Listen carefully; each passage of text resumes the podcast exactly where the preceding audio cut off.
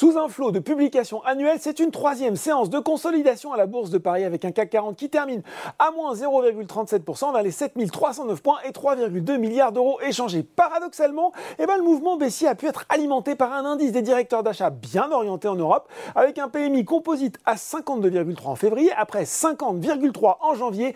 Pas de quoi faire douter la BCE dans sa politique de resserrement monétaire alors que la spectre de la récession semble s'éloigner en Europe.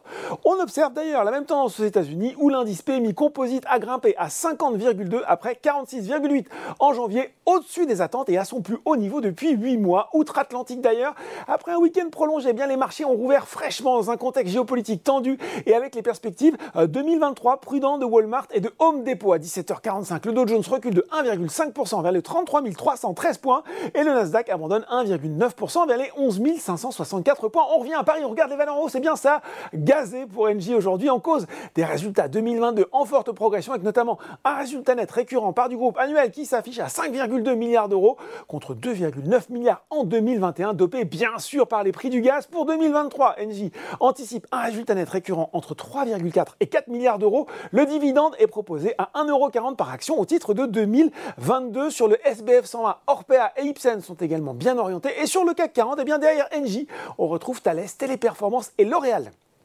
Du côté des valeurs en baisse, eh bien Atos se replie alors qu'on a appris hier soir que selon le Financial Times, le fonds d'investissement TCI Fund Management a demandé à Airbus, dont il détient euh, plus de 3% du capital, d'abandonner immédiatement son projet de prise de participation minoritaire dans Evidian, la branche d'activité digitale et de cybersécurité d'Atos. Solution 30 se replie également. Et puis sur le CAC 40, c'est Worldline qui est lanterne rouge, le spécialiste des paiements électroniques qui a pourtant publié de bons résultats 2022 avec notamment un chiffre d'affaires à 4,36 milliards d'euros en croissance organique de 10,7%. Mais voilà, ces perspectives 2023, visiblement trop prudentes, ont pu décevoir une croissance organique entre 8, euh, attendue entre 8 et 10% et une progression de 1 point de pourcentage de sa marge d'excédent brut d'exploitation quand celle-ci a grimpé de 1,1 point en 2022. Même cause, mêmes effets pour Capgemini en dépit de résultats 2022 là aussi très solides.